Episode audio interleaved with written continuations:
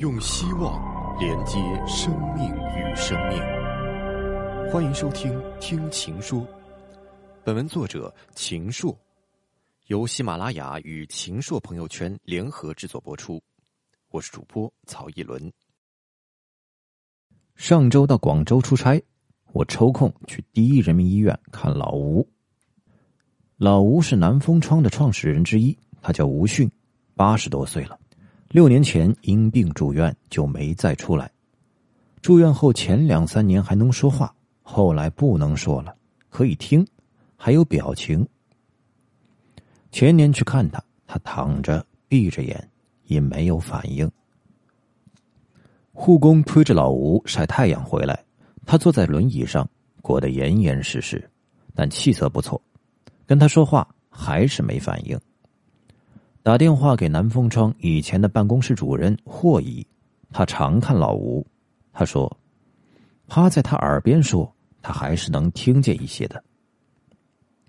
我经常跟他说，秦朔又写了什么，在上海做了什么，他有时眼睛和手脚都会动，他知道的。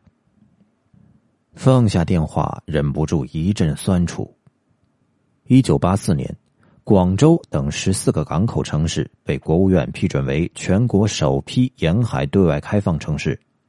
那时老吴还在广州市委政策研究室当副处长，编内部发行的《机关建设报》。在开放空气的浸润下，他和同事萌生了办一份公开刊物的想法。这就是一九八五年四月一号创刊的《南风窗》。刊名是市委书记许世杰定的，办刊宗旨是“四新四桥”，即传播改革开放的新观念、新事物、新潮流、新趋势，做政治与经济、理论与实践、领导与群众几代人之间的桥梁。吴迅正派、温和、包容，他对南风窗的最大贡献是聚财。聚集了后来曾任《羊城晚报》社长、省文化厅厅长的曹纯亮，和当时在复旦大学新闻系任教的谭启泰等办刊人才。他长期担任总编和社长，但他更习惯的角色是发现人才、发挥人才的作用。曹纯亮就是他大力举荐，还把老曹的位置放到他前边。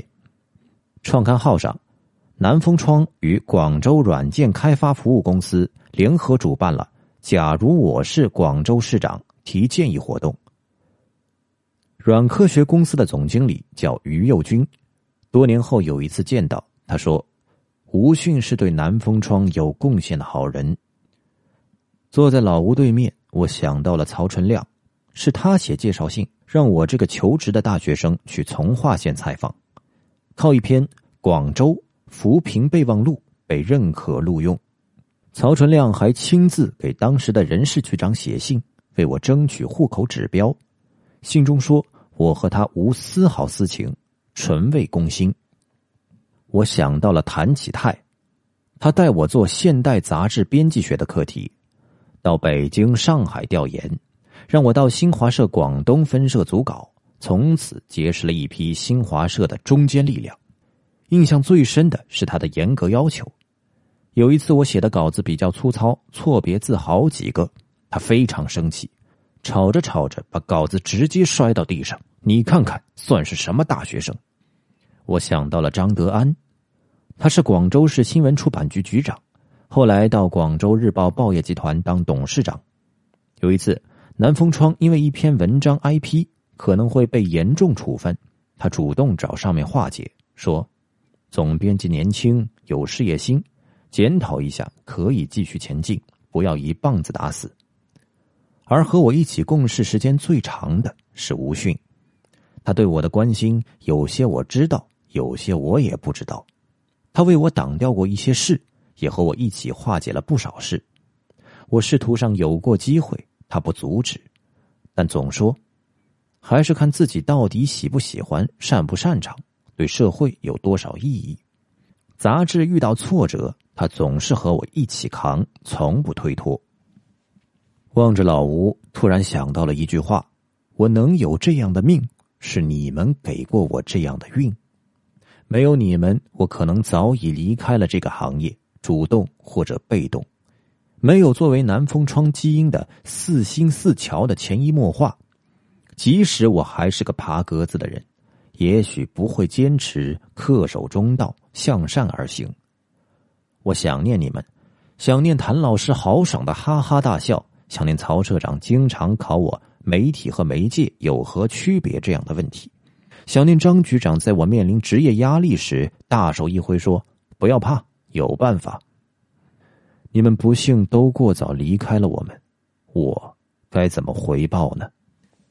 马有千里之程，无骑不能自往；人有冲天之志，非运不能自通。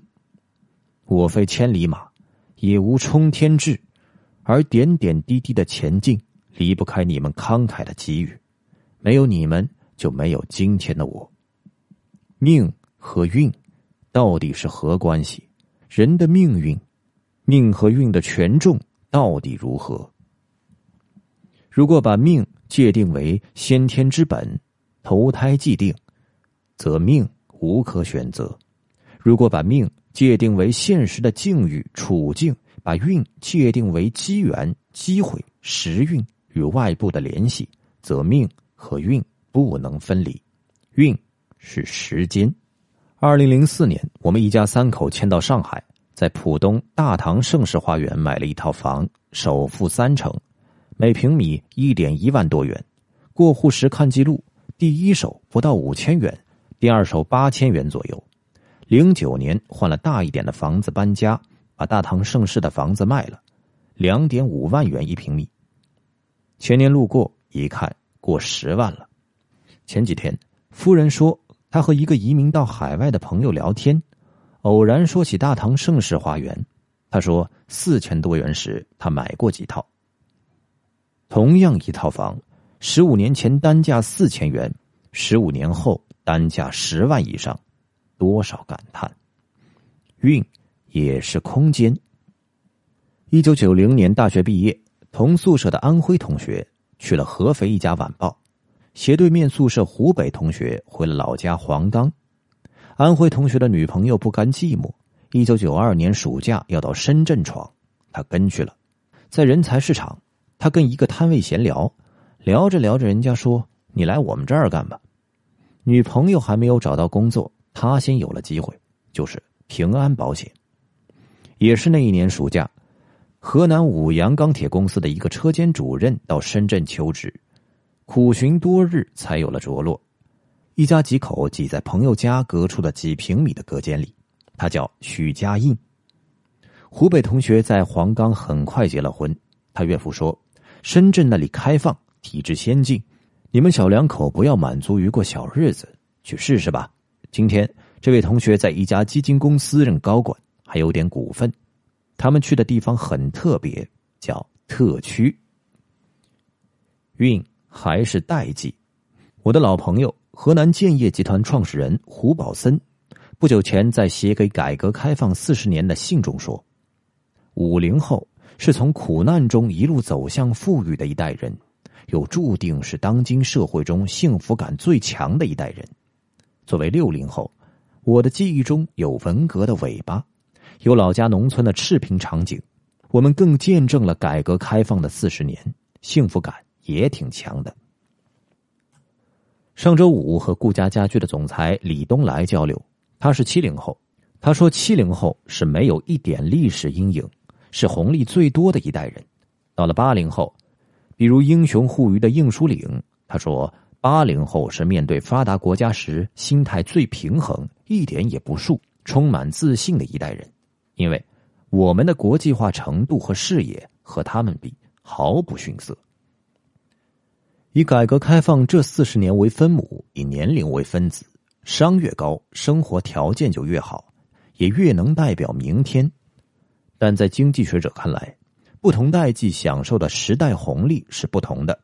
上海金融与法律研究院研究员高立明有一个研究，他认为，一九六二到一九七二年出生的是婴儿潮时代，有两点九七亿人是躺赢的一代。他们开工厂的时候有充分的劳动力供给，他们买房的时候价格还不高，是低位主动加杠杆买资产。一九七四到一九八二年生的是计生时代，有一点六亿人。这时大学文凭不再稀罕，买房涨得远不如上一个时代，是中位加杠杆加在半山腰，得到的好处不像上辈那么多，享受的东西也不像下一代放松。一九八五到一九九一年出生的是回声时代，有一点四亿人，是上一个婴儿潮的子女。他们买房是高位被动加杠杆，他们花在服务上的消费也开始大幅度提高。一九九六到二零零二年出生的是超独生时代，一点一亿人，这时跑外卖的小哥比新毕业的大学生更挣钱，他们会选择主动失业。上班干两天觉得不好，换一个，选择负债消费。他们也是为老龄化社会买单的第一代，他们的价值观也更多元。六零七零后可能觉得上升阶梯就是挣钱、挣钱再挣钱，换大房子再换大房子。但到了零零后，不再简单用钱来定位，他们有很多亚文化，一辈子都在选择的世界里激烈升级。就像打游戏一样，运是范畴，你所在的行业属性、职业性质，比如机关、民企、外资等等，角色特征、行为方式，这都是范畴。范畴就是你的工作和事业场景，你选择干什么，选择什么类型的组织，选择什么角色，选择怎么干。零三年底。中国企业家主办的中国企业领袖年会，马云和我是全球品牌中国制造与日本制造分论坛的主持人。网上现在还可以找到实录。马化腾去年在财富广州论坛上说，他和马云那时都还是小弟弟，也就是不那么起眼的角色。零三年非典后，马云启动了淘宝网，阿里的王者气象就是从那时候开始孕育的。而我直到二零一四年阿里上市后，才第一次去他们杭州的总部。零五年初，我接到猎头公司的电话，说有个职位，希望我考虑一下。是一个叫 Nesfirst 南非公司想找中国的首席代表，他们投资了深圳一家叫腾讯的公司，也在和广州日报报业集团洽谈除了广州日报之外的系列报刊的整体合作。觉得像我这样在行业有点影响，对广州、深圳很熟悉，有广州日报报业集团背景，还在美国留过学的人非常合适。我说，报纸刚刚创办，很多人因我而来，我不可能离开。那个时候我对腾讯没什么了解，一直到三 Q 大战时才第一次去腾讯的总部。二零一五年创业后，在对商业文明的研究中。我越来越深切的感受到了阿里和腾讯的位置。很坦白说，我对他们的发展路径已经不可能特别了解。如果二零零三、二零零五年就开始关注，我一定会有很多不一样的发现。无论对第一财经的数字化还是个人成长都有好处。为什么没有呢？因为在商业范畴、管理范式出现重大变革的这十几年，我对行业的趋势的理解。还是沿袭旧的范畴，总编辑的位置也让我很难清空自己，沉入最鲜活的一线。运是关系，婚姻是关系，家庭是关系，同学是关系，朋友是关系，上下级是关系，贵人相助或恶人相缠也是关系。人就是一切关系的总和，关系的正能量是以和为贵，雪中送炭，和气生财。关系的负能量是以邻为壑，暗中使绊，害人害己。总结一下，人生的运是时间、空间、代际、范畴、关系这些变量的共同作用。三分天注定，七分靠打拼。打拼就是为改变原有运势运力的要素组合，优化之、升级之，实现更好的配置。对运的形成要素洞察的早，把握的好，结合的巧。见机而作，善假于物，行动坚决，就能乘风破浪，直挂云帆。时间是运，视为时运，空间之运视为地利，代际之运，心理年龄比生理年龄更重要。范畴定价值，形势比人强。关系是靠山，也可能是火山。最好的关系是天长地久的绿水青山。相反，天不得时，日月无光；地不得时，草木不生；水不得时，风浪不平；人不得时，利运不通。命有天定的成分，也有自为的空间，因为运在你手，但运无恒运。眼看他起高楼，眼看他宴宾客，眼看他楼塌了，这样的运起运散，从官场到商场，还少吗？不求闻达而闻达自治，不求蹭登而蹭登极深，因为时会变，运会改。比如时间，先知三日富贵十年，但做得太早，先知也可能成为先烈。比如范畴，因为某种特权的特惠而兴，试图坐快车，财富坐火箭，摔下来是大概率，无非早晚。就算侥幸躲开，枕头如针毡，幸福指数远远赶不上普通人。很多时候，运重于命；一切时候，理重于运。这个理就是天理、真理、普遍规律，就是良知。不以理为基，循理而行。偏离这个中轴，运再大再好，在新的时局和人心向背下，都要回吐，甚至变成霉运。运只有合乎理，顺乎天地人心，才是长久之运。在一个功利主义的时代，运往往被理解为财富、名利、成功。这篇文章也未能免俗，举了不少和财富有关的运势，但多年来，我也看过太多案例。豪宅不等于好家，万千财富不等于内心富足，不经由自己奋斗获得的价值都不踏实，好像明天就可能丢失。奈何生在帝王家，是很多外人看来的幸运一族的内心的悲伤。有些运气太好的人，too good to believe，财富来太隐秘，太不一般，往往在下一次追捕到来的时候就被清算。就像那句著名的电影台词：“朝仓跳下去了，唐塔也跳下去了，现在轮到你了。”理就是理，一时会被遮蔽，但总会睁眼。它是不可抗力。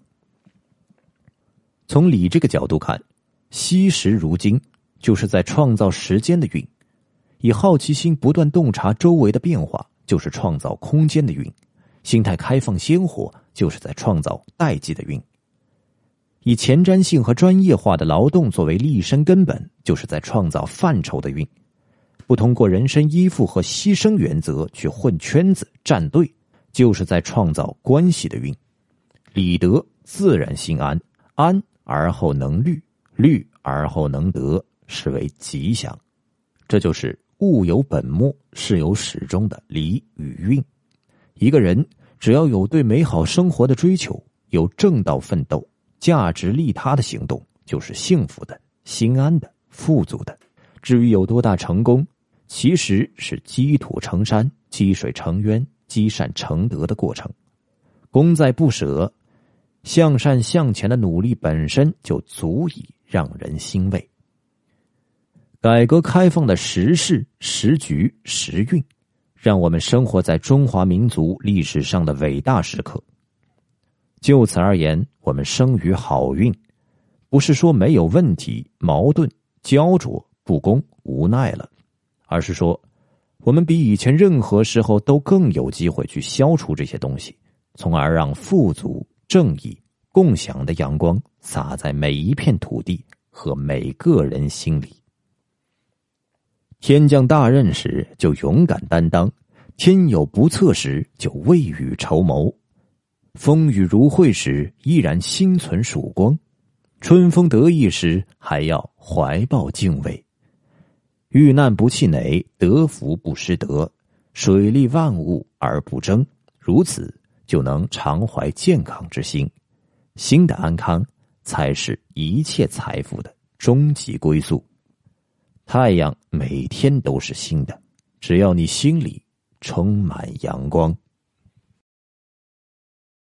聚焦商财热点，汇聚社会能量。更多精彩内容，请关注微信公众号“秦朔朋友圈”。我们下期节目不见不散。